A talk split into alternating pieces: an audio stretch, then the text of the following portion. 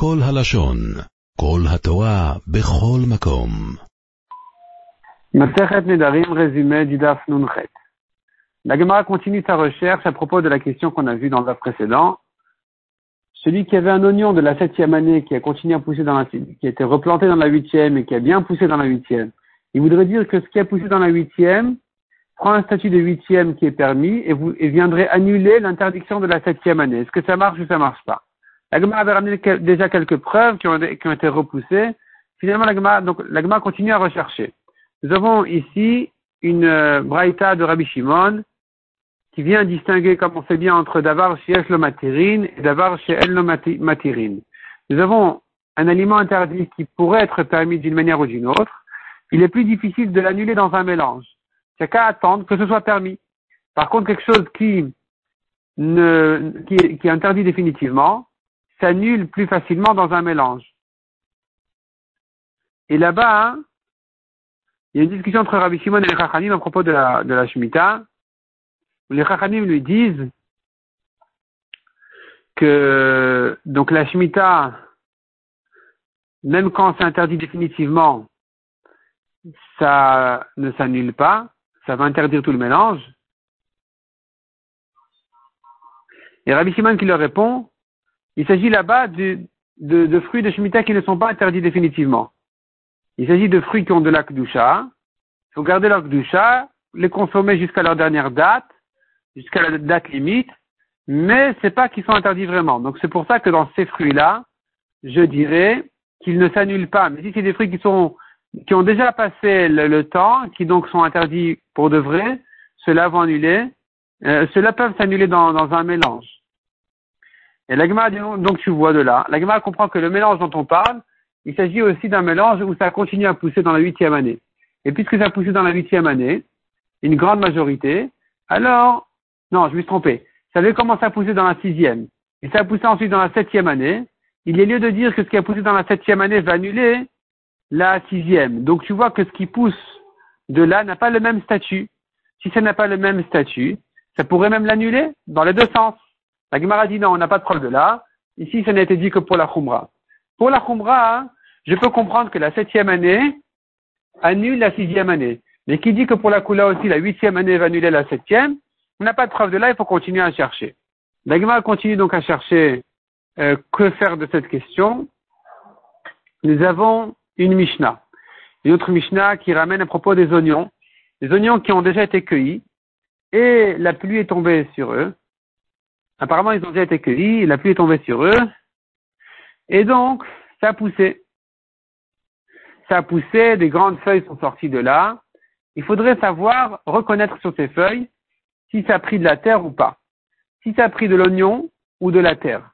Donc, si c'était pendant la Shemitah, ces feuilles-là, si elles sont sorties de, si elles ont poussé grâce à la terre, elles ont un statut de Shemitah.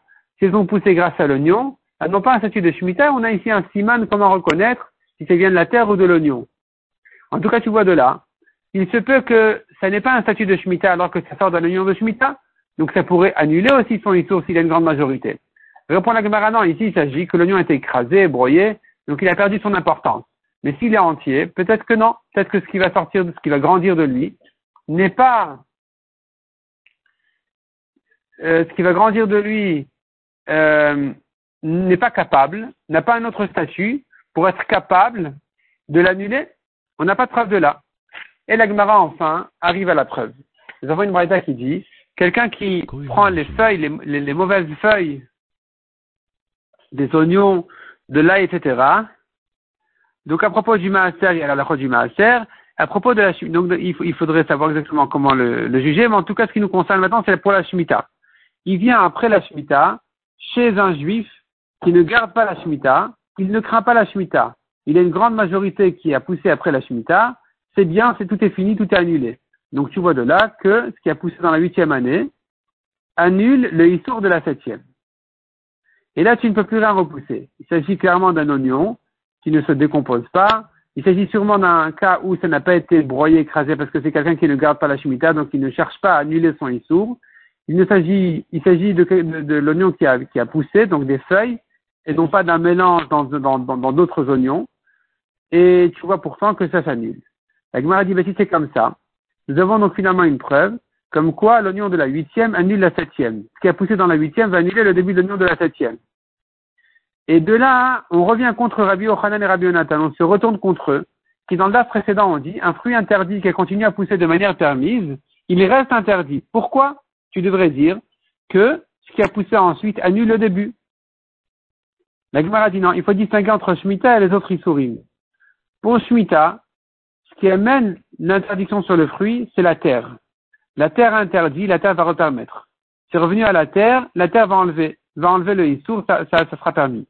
Tandis que pour les autres halachot, qui ne sont pas les autres mitzvot, qui ne sont pas interdits à cause de la terre, c'est pas la terre qui a fait l'interdiction, ici la terre n'est pas capable de l'annuler non plus.